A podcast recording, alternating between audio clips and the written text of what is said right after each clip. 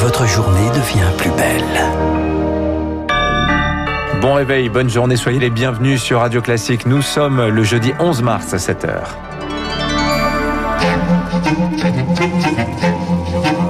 6h30, 7h30, la matinale de Radio Classique avec Dimitri Pavlenko. Et à la une ce matin, on en parle depuis 6h30, 10 ans jour pour jour après la catastrophe de Fukushima. Le Japon se souvient. Sur place, le démantèlement périlleux se poursuit. Nous y serons dès le début de cette édition. Un quatrième vaccin, bientôt disponible en France. L'Agence européenne du médicament se réunit aujourd'hui pour donner son feu vert au vaccin de Johnson Johnson. Et puis il y a 20 ans, les talibans dynamitaient les spectaculaires Bouddhas de Bamiyan. Le musée Guimet à Paris leur consacre une exposition. Radio classique. C'était donc il y a 10 ans, le 11 mars 2011, un tsunami, Lucille Bréau, submergeait la centrale de Fukushima, Daiichi au Japon. Provoquant la mort de 18 000 personnes dans l'archipel et la pire catastrophe nucléaire depuis Tchernobyl, trois réacteurs sur six entreront en fusion. Dix ans plus tard, le démantèlement de la centrale avance, mais les équipes doivent encore s'attaquer à la récupération périlleuse du combustible fondu. La correspondance sur place de Yann Rousseau. Sur place, la situation a considérablement changé en 10 ans. Le site ressemble maintenant à un grand chantier industriel. Vous avez des ingénieurs en costume, des comptables dans des bureaux et bien sûr 5000 ouvriers tous les jours. La plupart sont en bleu travail et plus en combinaison de protection blanche comme dans les premières années, car les doses de radiation ont beaucoup baissé, sauf si vous êtes très proche des réacteurs 1, 2 et 3. C'est dans ces tranches que le combustible a fondu en une espèce de boue ultra radioactive qui s'est mélangée à du béton et à de l'acier. Et les équipes doivent maintenant aller chercher ce corium. Ça n'a jamais été fait à une si grande échelle dans le monde et il faut donc inventer de nouvelles technologies.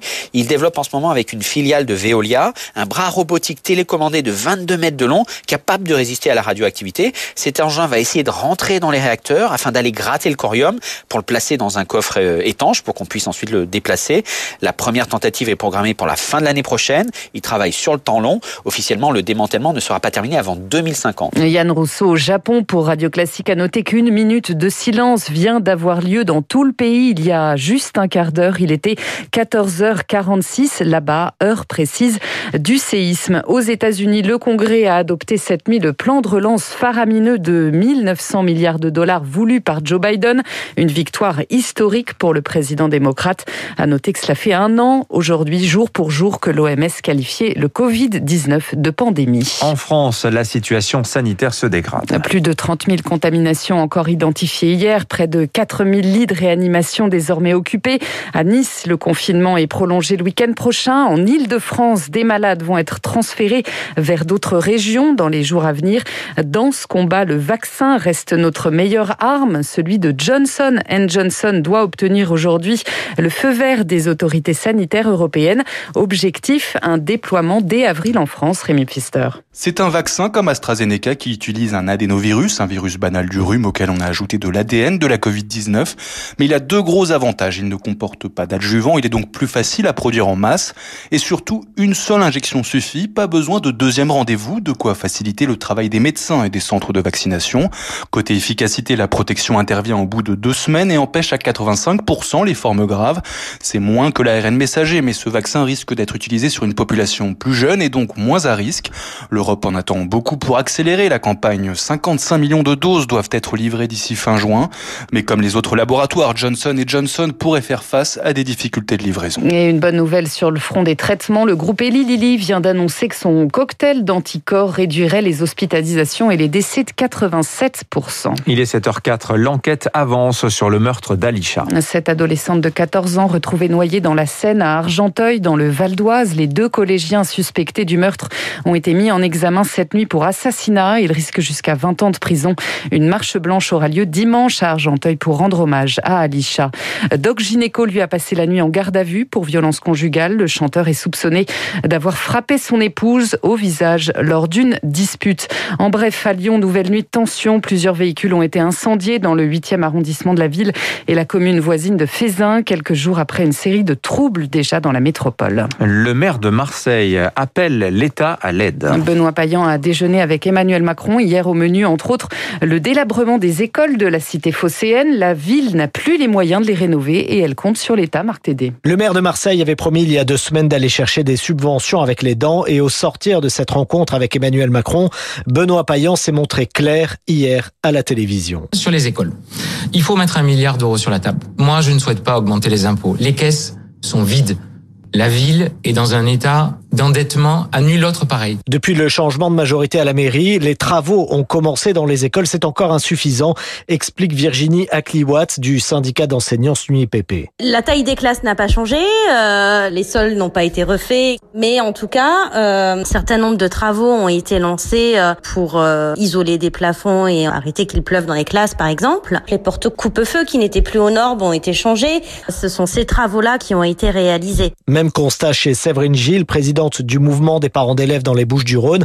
Impossible, dit-elle, de se passer de l'État. C'est nécessaire. Je veux dire, à un moment donné, il faut voir la réalité en face. La ville de Marseille va pas y arriver sinon. Benoît Payan l'affirme, l'État prendra ses responsabilités. Reste à définir le montant de l'enveloppe et sa forme. Le maire de Marseille ne demande pas l'aumône, dit-il, mais propose un partenariat à l'État. Deuxième journée d'hommage aujourd'hui aux victimes du terrorisme. Emmanuel Macron préside ce matin une cérémonie aux invalides. Il se rendra au suite à Damartin en Goël pour rencontrer l'imprimeur pris en otage par les frères Kouachi en 2015. Il y a 20 ans, disparaissaient les mythiques Bouddhas de Bamiyan. De gigantesques statues vieilles d'au moins cinq siècles, dynamitées en quelques secondes par les talibans en Afghanistan.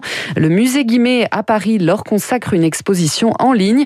Pour Sophie Macariou, sa présidente, leur destruction marque le début d'une vraie prise de conscience d'un nouveau péril pour le patrimoine mondial. Bamiyan, c'est ce qui permet de comprendre après coup les destructions Palmyre, Tombouctou, de Ninive, de Mossoul, etc. C'est à partir de cet épisode que l'on a commencé à réfléchir à la destruction du patrimoine visant des communautés comme un crime contre l'humanité et qui s'est matérialisé dans le procès qui a eu lieu après la destruction des tombeaux de Tombouctou en 2016 où il y a eu une condamnation pour crime contre l'humanité. Un mot de football, pas de remontada cette fois-ci. Le PSG s'est qualifié pour les quarts de finale de la Ligue des Champions hier soir. Les Parisiens ont fait match nul contre Barcelone 1-1 et puis c'était la doyenne des artistes lyriques en France, la soprano Renée Doria est décédée a à l'âge de 100 ans.